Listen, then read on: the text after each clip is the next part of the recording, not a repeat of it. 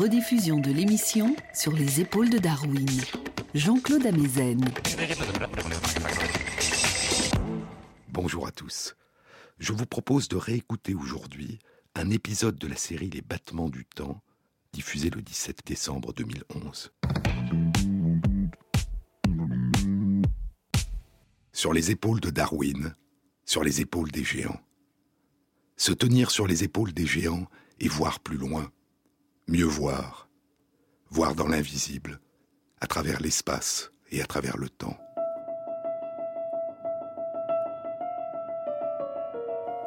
Voir en nous.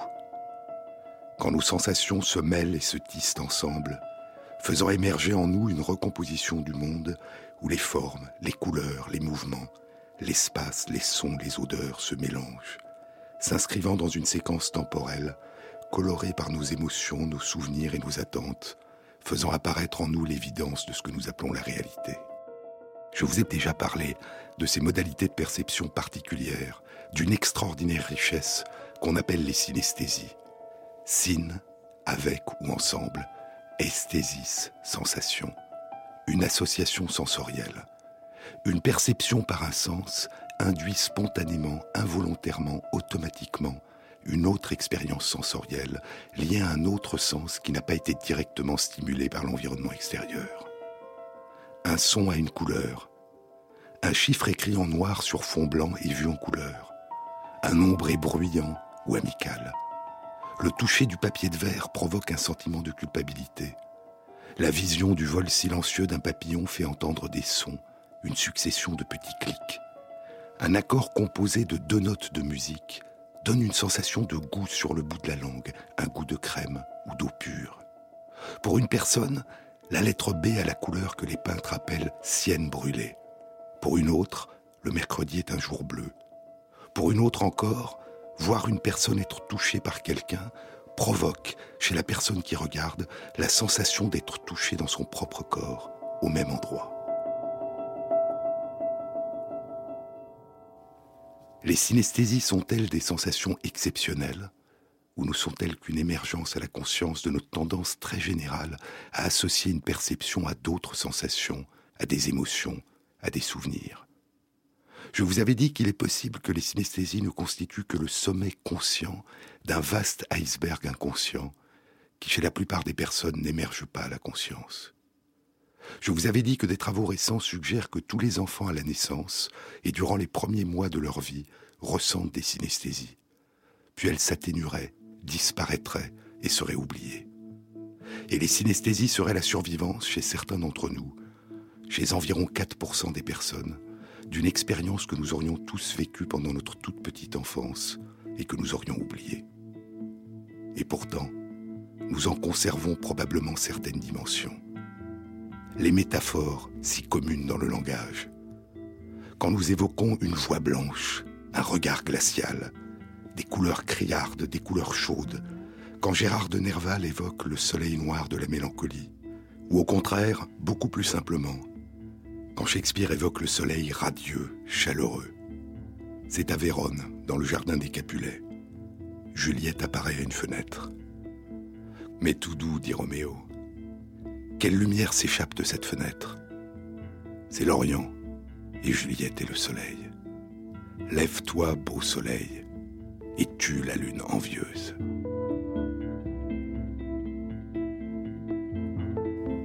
Et plus tard, Roméo utilisera d'autres métaphores encore pour évoquer Juliette. Oh, elle enseigne au flambeau à brûler avec éclat. On la dirait suspendue à la joue de la nuit, comme un riche joyau à une oreille d'Éthiopie. Il se pourrait que les synesthésies soient l'une des manifestations extrêmes de cet appel permanent que nous faisons à des sensations complémentaires de celles que nous renvoie le monde qui nous entoure, et de la tendance que nous avons à associer entre elles, de manière privilégiée, certaines de nos sensations. Je vous ai parlé d'une étude qui vient d'être publiée la semaine dernière dans les comptes rendus de l'Académie des sciences des États-Unis. Elle suggère que, comme la plupart d'entre nous, nos plus proches parents non humains, les chimpanzés, ont aussi une propension à associer les couleurs claires aux sons aigus et les couleurs sombres aux sons graves. Et ainsi, Notre tendance à associer préférentiellement certaines perceptions à d'autres a peut-être une origine très ancienne au cours de la longue évolution du vivant qui nous a donné naissance.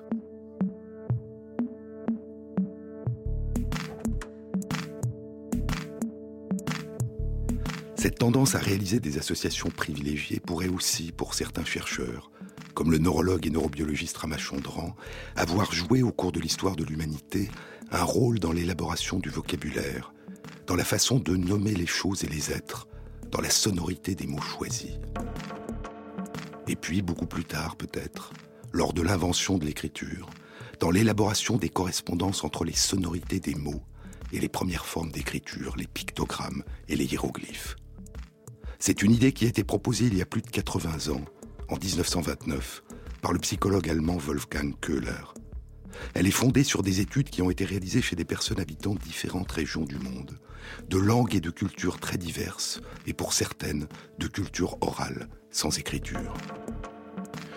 On leur montre deux dessins abstraits. L'un des dessins est fait de formes rondes, des courbes. L'autre est fait d'une ligne brisée, avec une série d'angles aigus. On propose aux personnes deux mots inventés par les chercheurs. L'un des mots a une consonance douce, Baaluma, ou dans d'autres études réalisées depuis, Maaluma ou Bouba. Et l'autre mot a une consonance plus dure, plus sèche, plus brève, Takete, ou dans d'autres études ultérieures, Kate ou Kiki.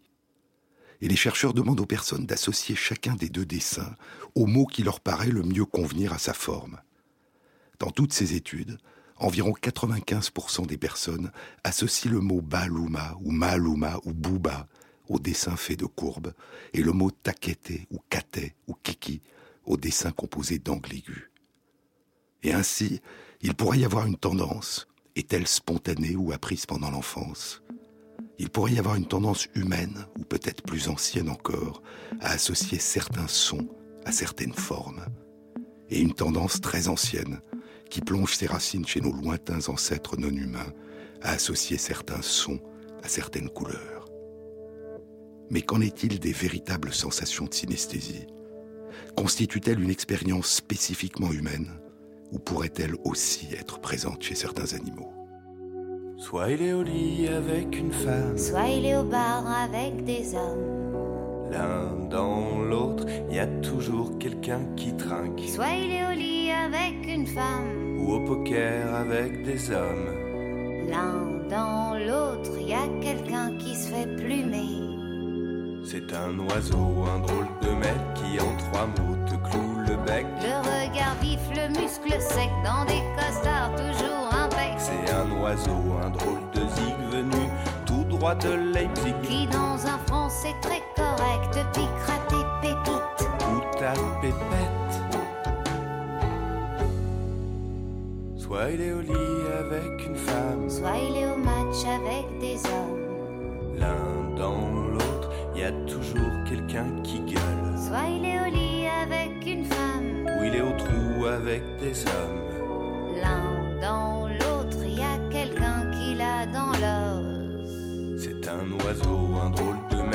en trois mots te cloue le bec. Le regard vif, le muscle sec, dans des costards toujours impec. C'est un oiseau, un drôle de zig venu tout droit de Leipzig. Qui dans un français très correct piquera tes pépites. Ou ta pépette.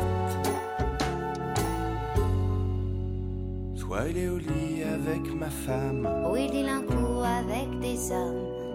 L'un dans l'autre, il y a toujours quelqu'un qui prend. Soit il est au lit avec ma femme, Ou à l'hippodrome avec des hommes. L'un dans l'autre, il a le don de se dédoubler. c'est un oiseau, un drôle de mec qui en trois mots te cloue le bec. Le regard vif, le muscle sec, dans des costards toujours impec. C'est un oiseau, un drôle de zig venu tout droit de Leipzig. Qui dans un français très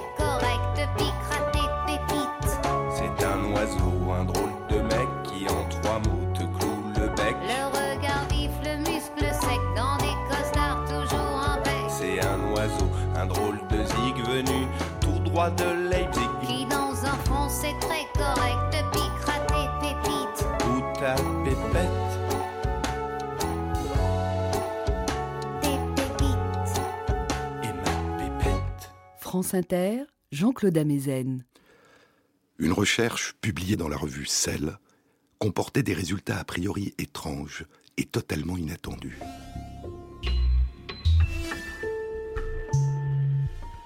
À partir d'une exploration génétique extensive, cette étude aboutissait à l'identification chez la drosophile, la mouche du vinaigre, de récepteurs à la chaleur de nature jusque-là inconnue.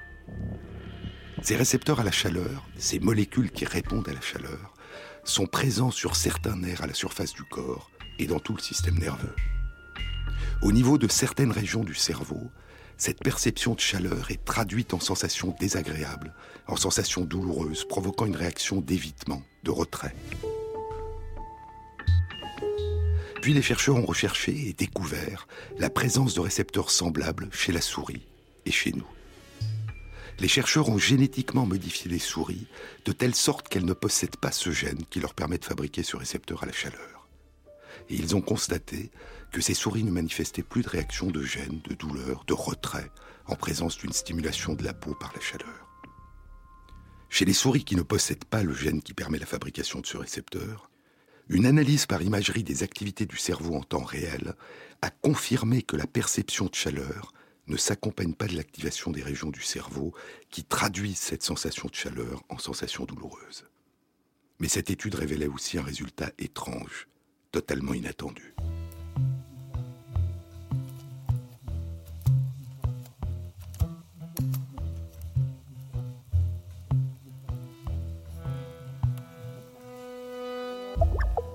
La chaleur induisait une activation importante des régions du cerveau habituellement activées par la vue et l'audition, comme si les souris dépourvues de ce récepteur traduisaient la perception de chaleur en images visuelles et en sons, comme si elles voyaient et entendaient le changement local de température sur un point de leur peau.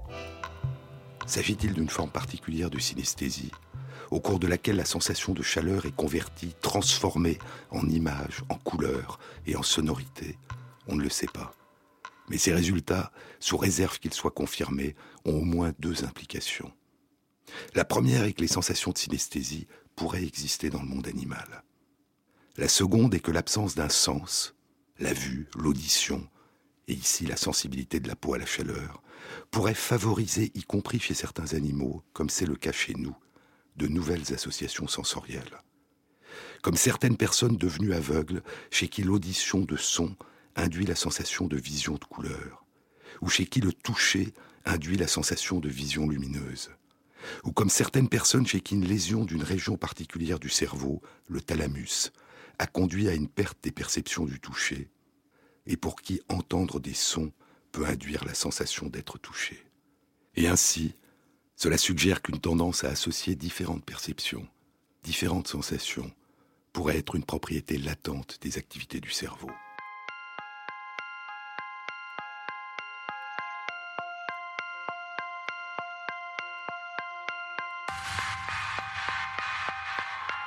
Il y a bien sûr, dit le neurologue et écrivain Oliver Sacks, il y a bien sûr un consensus des sens.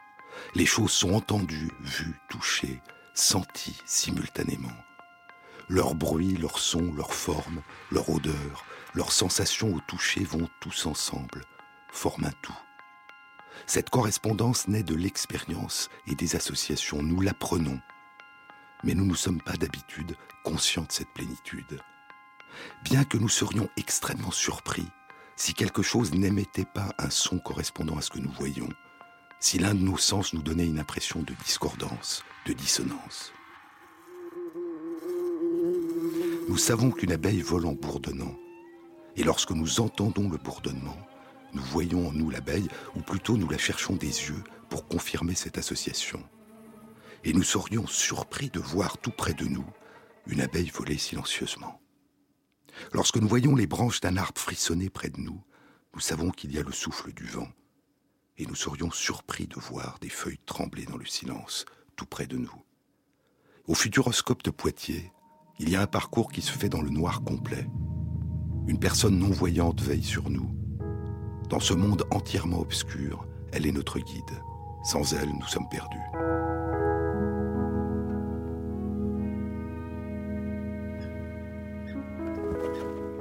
À un moment du parcours, nous entendons des cris d'oiseaux qui volent bas au-dessus de nos têtes, un souffle de vent. J'ai vu à ce moment, dans le noir total, la forme et les couleurs des oiseaux imaginaires qui nous frôlaient dans le noir. Quels oiseaux Je ne pourrais pas le dire, mais certaines des personnes qui étaient avec moi les ont vus aussi. Parfois, ces associations, ces correspondances que nous avons apprises durant la toute petite enfance peuvent survivre de manière très précise après que l'un de nos sens a disparu. Dans son livre Seeing Voices, Voir des voix, voir des paroles, Oliver Sacks parle du poète et romancier d'Afrique du Sud David Wright, qui est devenu sourd à l'âge de 7 ans. David Wright évoque ces voix fantômes qu'il entend quand on lui parle, à condition qu'il puisse voir les mouvements des lèvres et du visage. Mais il dit aussi qu'il entend le souffle du vent quand il voit des arbres ou des branches que le vent fait bouger. Il appelle cela la musique des yeux. Ma surdité, dit-il, a été difficile à détecter, à la fois par moi-même et par les autres, parce que dès le début, mes yeux avaient commencé de manière inconsciente à traduire les mouvements en sons. C'était une illusion, poursuit-il. C'était une illusion, mais cette illusion persista même après que j'ai réalisé que c'était une illusion. Pour lui, et pour d'autres qui, comme lui, sont devenus sourds après l'acquisition du langage oral, le monde peut demeurer empli de sons, même si ces sonorités sont imaginaires. Cette synesthésie est la survivance inconsciente d'un apprentissage, d'une mémoire.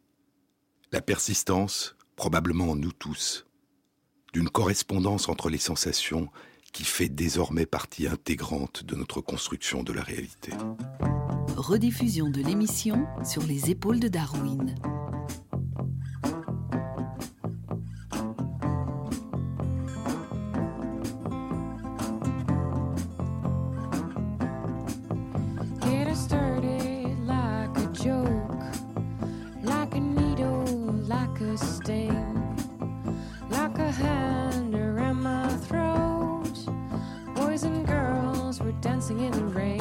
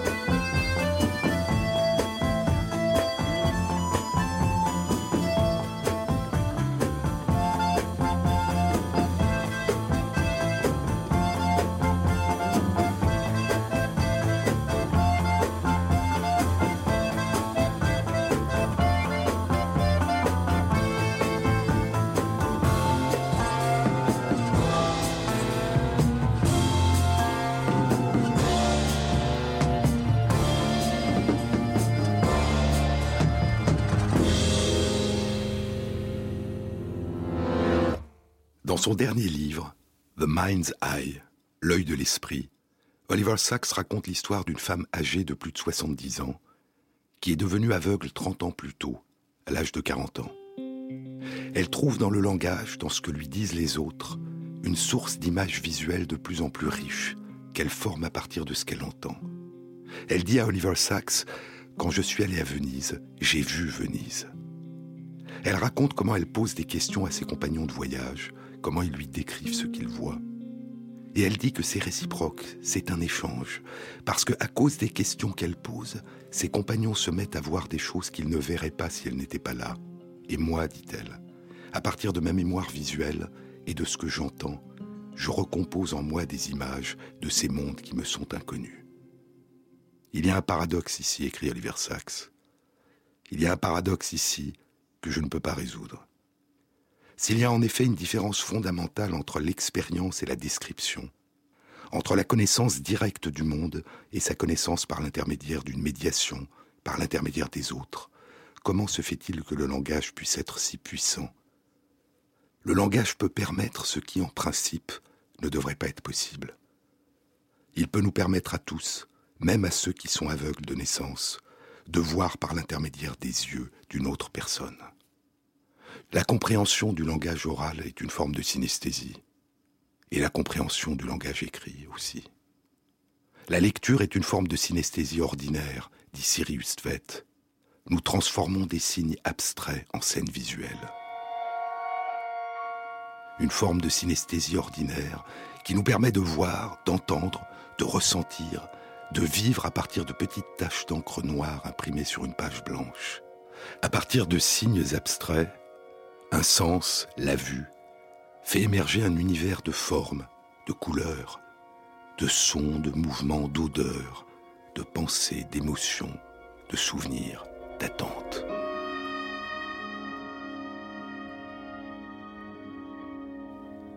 Dans les livres, J'écoute les morts avec les yeux, disait le poète espagnol Francisco de Quevedo. Les lettres ont le pouvoir de nous communiquer silencieusement les propos des absents, disait il y a 14 siècles le théologien Isidore de Séville. La lecture est une conversation, dit l'écrivain Alberto Manguel, l'ami de Borges. Mais c'est une forme de conversation étrange. Ce miracle fécond, disait Proust, de communiquer au milieu de la solitude et la mémoire. La mémoire est une forme de synesthésie. C'est par elle que la lecture, à partir de la vue, et le langage oral, à partir de l'audition, convoque, associe, recombine des sensations multiples inscrites en nous, qui nous permettent de faire émerger des mondes absents. Nous entendons une voix familière. Nous voyons soudain en nous la personne. Nous nous souvenons de son histoire, nous anticipons son comportement à notre égard. Nous nous retournons et cette personne est bien celle que le son de sa voix avait fait soudain apparaître en nous. Et, pour reprendre les termes d'Oliver Sacks, nous serions extrêmement surpris si la personne ne correspondait pas à celle que nous avons évoquée en nous à partir de sa seule voix. Cette expérience à la fois banale et essentielle, recomposée en nous à partir d'une perception, en faisant appel à d'autres perceptions inscrites dans notre mémoire, recomposer en nous l'identité d'une personne. Cette expérience a été longtemps considérée comme une faculté spécifiquement humaine, un de ces propres de l'homme dont on a si souvent tendance à penser qu'il nous distingue radicalement des autres espèces vivantes. Un de ces propres de l'homme dont pourtant, il y a 140 ans, dans la généalogie de l'homme, Darwin disait déjà qu'il s'agit, par rapport à nos parents non humains, de différences de degrés et non pas de nature. Pourtant, depuis une dizaine d'années, depuis le début des années 2000, des travaux indiquent l'existence d'une capacité très fine de reconnaissance des individus de la même espèce chez de nombreux mammifères, chez les éléphants, chez les dauphins, qui répondent individuellement à des sons qui semblent correspondre à l'équivalent de prénoms individuels émis par leurs congénères, et chez des primates non humains. Mais il n'y avait pas de preuve expérimentale que cette reconnaissance puisse être fondée sur autre chose que l'identification de la perception, un son particulier, une image particulière, une odeur particulière. Cette perception faisait-elle surgir d'autres perceptions inscrites dans la mémoire de l'animal? La plupart des chercheurs l'excluaient.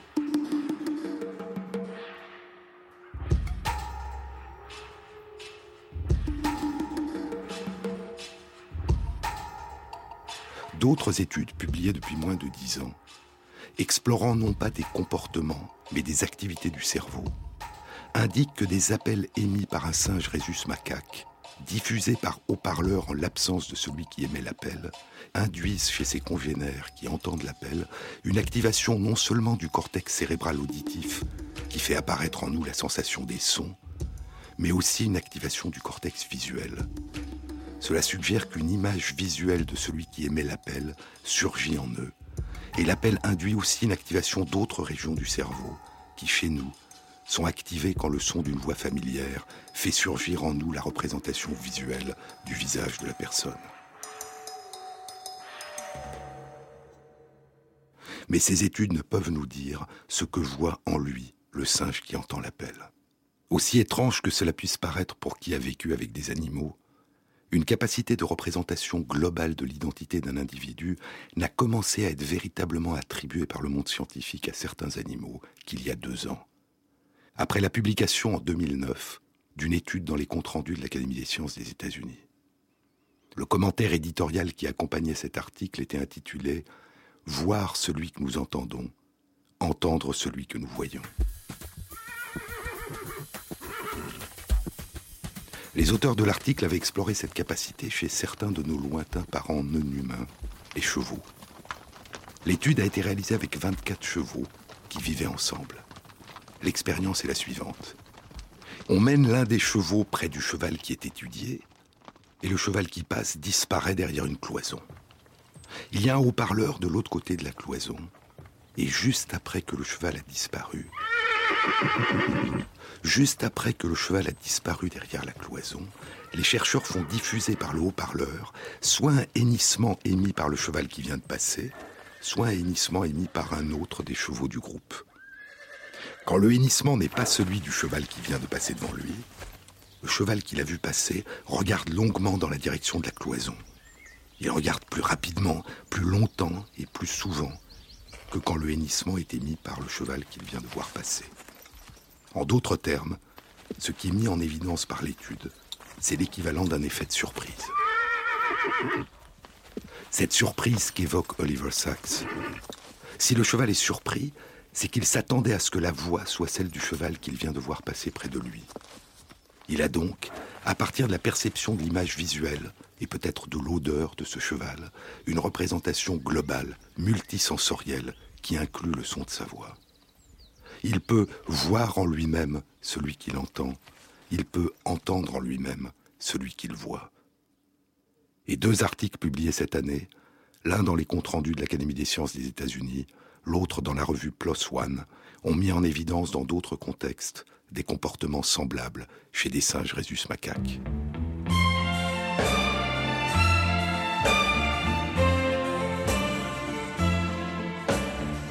My love has no beginning, my love has no end. No front or back, and my love won't bend. I'm in the middle, lost in a spin, loving you.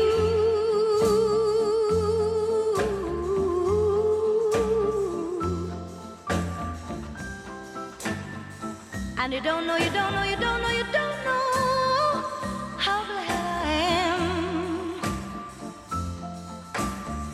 My love has no bottom, my love has no top. My love won't rise and my love won't drop. I'm in the and I can't stop loving you.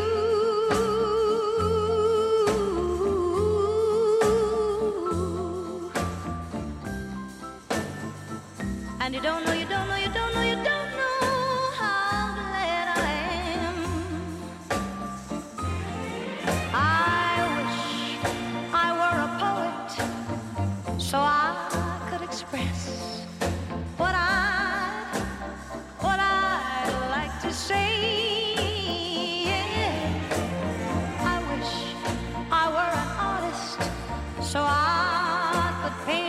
picture of how I feel, of how I feel today. My love has no walls on either side. That makes my love whiter than wine.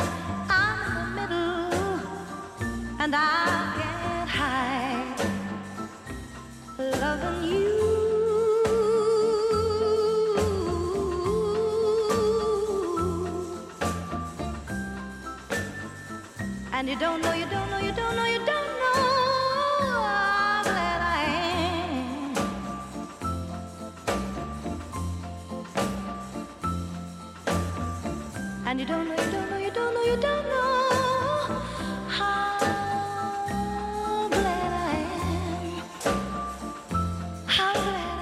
Jean-Claude Amezen sur France Inter.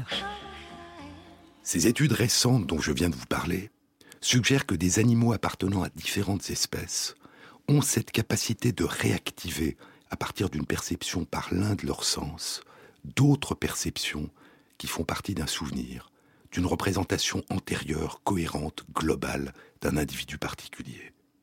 Et ainsi, la capacité à élaborer une représentation multisensorielle, intégrée, d'individus particuliers, singuliers, une sorte de concept global d'un individu, a probablement une longue histoire au cours de l'évolution du vivant.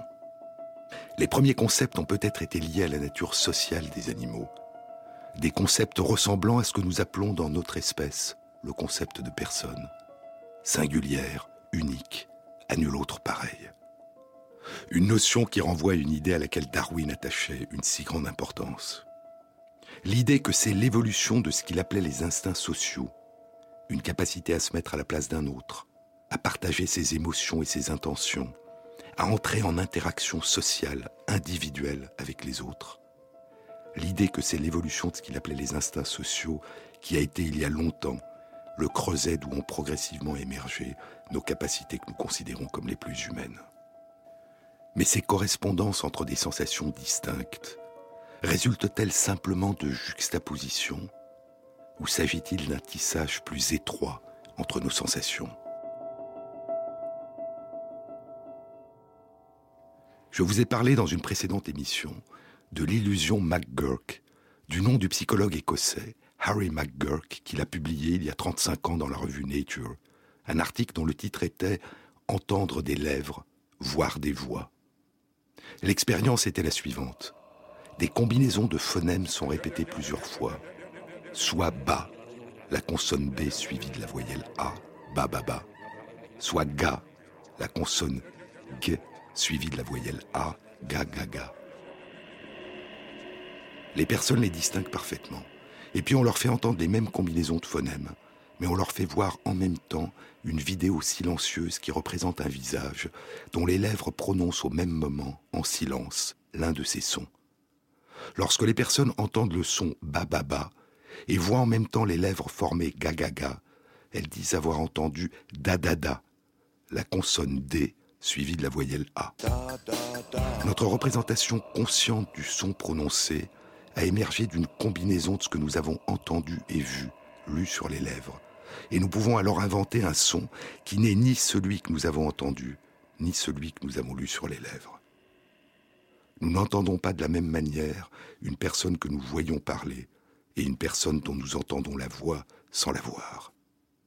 Mais les effets de la vision sur l'activité de notre cortex auditif, sur la manière dont nous percevons et recomposons les sons, peuvent être impliqués dans des phénomènes beaucoup moins élaborés que la perception de la parole. Une étude publiée cette année dans la revue Current Biology présente des résultats suggérant que la vision faciliterait un phénomène qui joue un rôle important dans notre capacité à localiser la provenance d'un son, par exemple une sonnerie. L'écho, la réverbération du son, par exemple sur les murs dans une pièce, perturbe notre capacité à localiser l'endroit d'où la sonnerie a été émise. Le cortex auditif dans notre cerveau a une tendance spontanée à atténuer le traitement de l'écho, à amplifier le son et à diminuer l'écho.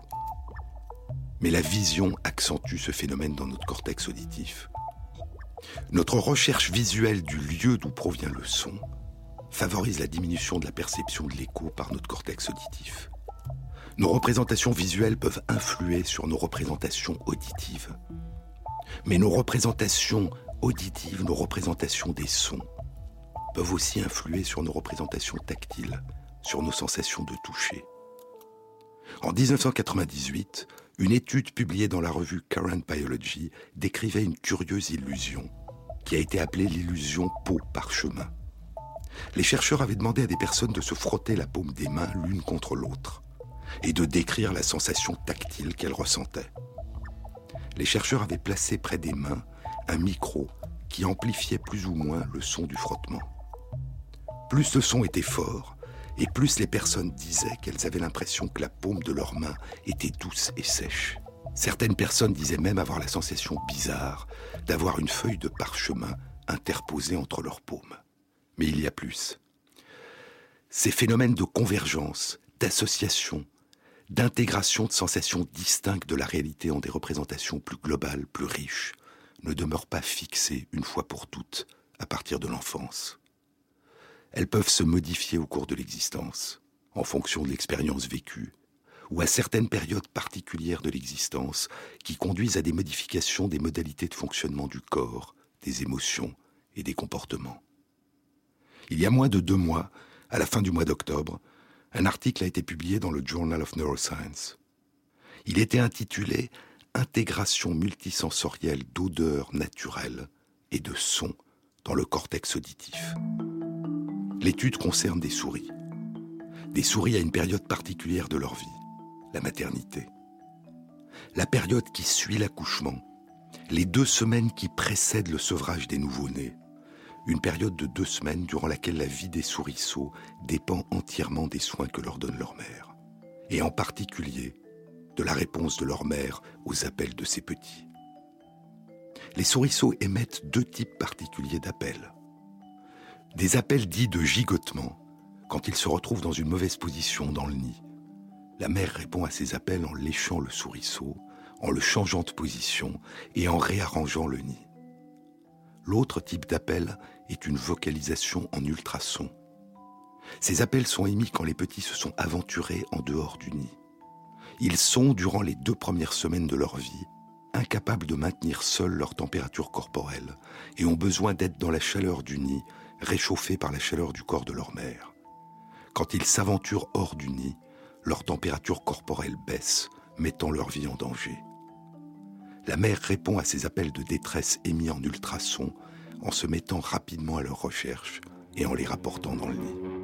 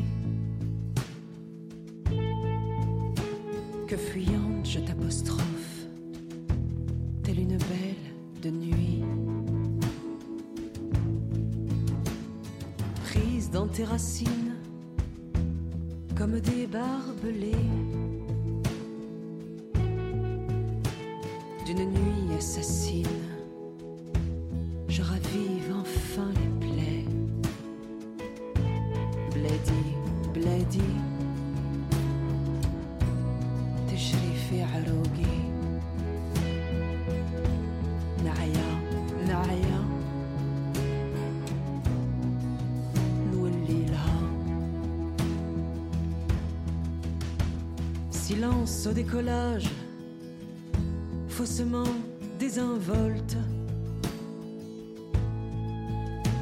J'avance dans les rouages d'une marche en révolte. Bloody, bloody, تجري في عروقي نعيا نعيا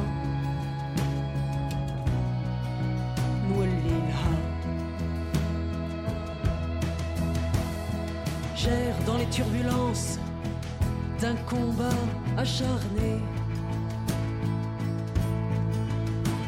Mais de ta lourde présence, je me suis détaché. Bledi, bledi, تجري في عروقي نعيا نعيا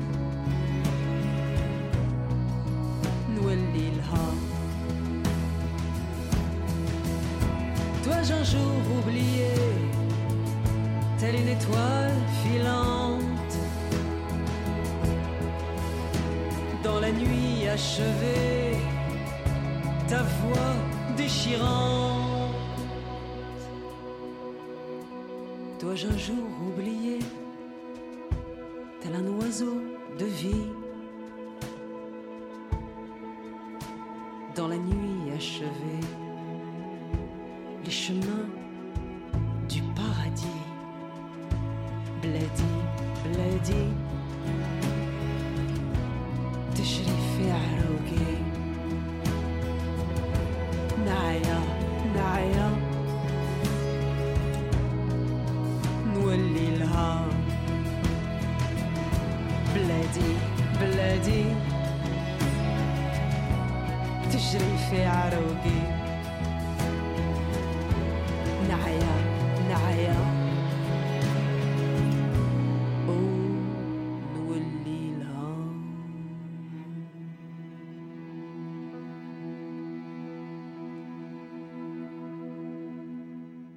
Jean-Claude Amezen sur les épaules de Darwin. Deux semaines après leur naissance, une fois qu'ils sont sevrés, les souriceaux peuvent maintenir constante leur température corporelle et n'émettent plus d'appels de détresse en ultrasons. Les chercheurs ont comparé les modalités de réponse aux appels de détresse en ultrasons, préenregistrés et émis par un micro, dans quatre groupes de souris. Un groupe de mères qui sont en période d'allaitement, un autre groupe de mères dont les petits sont déjà sevrés, un autre encore de souris qui n'ont jamais été mères, mais qui ont à l'âge adulte été mises en présence d'une mère et de ses petits durant les quatre jours qui ont suivi la naissance des petits. Et enfin, un groupe de souris qui n'ont jamais été mères et qui n'ont jamais à l'âge adulte été en présence d'une mère et de ses petits. Les souris des trois premiers groupes répondent aux cris en ultrasons des souriceaux en allant les chercher et en les rapportant au nid. Mais ce n'est pas le cas pour le groupe de souris qui n'ont jamais été mères et qui n'ont pas été mises en présence d'une mère et de ses petits. Dans les trois premiers groupes qui répondent aux cris de détresse, les mères dont les petits n'ont pas encore été sevrés sont celles dont la réponse aux cris est la plus rapide, celles qui retrouvent et rapportent le plus vite au nid les petits. Mais ces résultats indiquent que si la période où elles allaitent leurs petits est celle où la réponse aux cris de détresse est la plus intense, une mémoire de ce comportement persiste chez les mères dont les petits sont sevrés et n'émettent plus ces appels. Et ces résultats indiquent aussi que cette réponse peut être induite par l'expérience, par le fait d'être resté quatre jours auprès d'une jeune mère et de l'avoir aidée à rapporter ses petits au nid. Mais ces notions étaient déjà en grande partie connues. Le véritable but de l'étude était autre. Il était d'explorer si l'odeur des nouveau-nés pouvait exercer une influence sur ce comportement. Cette étude a été réalisée chez des souris pendant qu'elles étaient endormies, sous anesthésie générale. Les chercheurs ont constaté que la présence d'odeurs de nouveau-nés, mais pas d'autres odeurs, induit chez les mères allaitantes une activation sélective des cellules nerveuses dans le cortex auditif, en l'absence de son. C'est comme si l'odeur des nouveau-nés était entendue par la mère. Et lorsqu'un enregistrement des appels en ultrasons des nouveau-nés est diffusé, il induit une activation du cortex auditif beaucoup plus importante en présence de l'odeur de nouveau-né qu'en son absence. L'odeur aide les mères allaitantes à mieux entendre les appels en ultrasons. C'est aussi le cas, mais l'effet est beaucoup moins important. C'est aussi le cas pour les mères dont les nouveau-nés sont déjà sevrés, et pour les souris qui n'ont jamais été mères, mais qui sont restées en présence des mères allaitantes et de leurs petits pendant quatre jours. En revanche, chez les souris qui n'ont jamais été mères et qui n'ont pas été en présence d'une mère et de ses petits, les appels de souriceaux en ultrasons n'activent pas le cortex auditif. Ils ne sont pas entendus. Et l'odeur des souriceaux n'induit pas d'activation spontanée du cortex auditif. Et la présence conjointe, simultanée, des appels en ultrasons et de l'odeur des souriceaux n'exerce pas d'activation dans le cortex auditif. Et ainsi, un remarquable phénomène de plasticité cérébrale est induit par les bouleversements biologiques liés à la maternité, mais peut aussi être induit à un moindre degré par l'apprentissage et l'expérience, indépendamment de toute maternité biologique.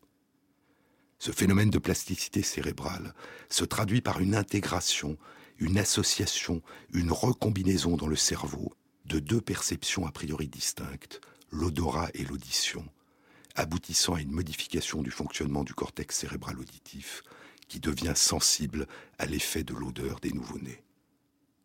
Une étude publiée en 2003 dans la revue Neuron était intitulée Le nez sent ce que les yeux voient. Facilitation par la vue de la perception des odeurs. Une autre étude, publiée l'an dernier dans le Journal of Neuroscience, était intitulée Sentir des sons. Et l'étude dont je viens de vous parler aurait pu être intitulée Entendre des odeurs.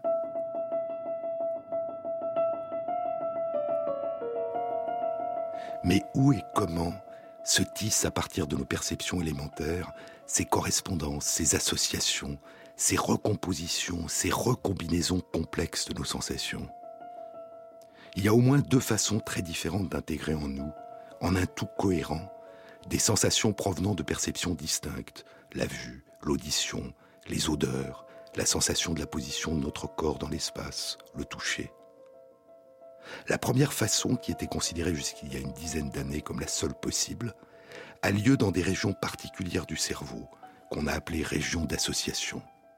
C'est là que convergent les influx nerveux provenant des différentes régions cérébrales, le cortex visuel, auditif, le bulbe olfactif, où les perceptions élémentaires ont été traitées et recomposées. De nombreuses régions du cerveau sont impliquées dans ces associations multisensorielles. Des régions de la surface de notre cerveau, le cortex pariétal, le cortex temporal, le cortex préfrontal, et des régions situées plus en profondeur, comme le colliculus supérieur, dont je vous ai parlé dans une précédente émission à propos de ce phénomène étrange qu'on appelle la vision aveugle. Des travaux publiés dans la revue Nature Neuroscience indiquent que l'une de ces régions du cerveau participe à l'intégration des perceptions visuelles et des perceptions liées à la position de notre tête et de notre corps dans l'espace, facilitant ainsi notre perception de nos propres mouvements. Mais depuis une dizaine d'années, il a été découvert que ces phénomènes de combinaison, d'intégration de plusieurs perceptions à une sensation globale, opèrent aussi au niveau des régions du cerveau dont on pensait jusque-là qu'elle ne pouvait répondre qu'à une seule perception. Le cortex visuel, le cortex auditif, les régions cérébrales impliquées dans la perception des sensations de toucher ou des odeurs.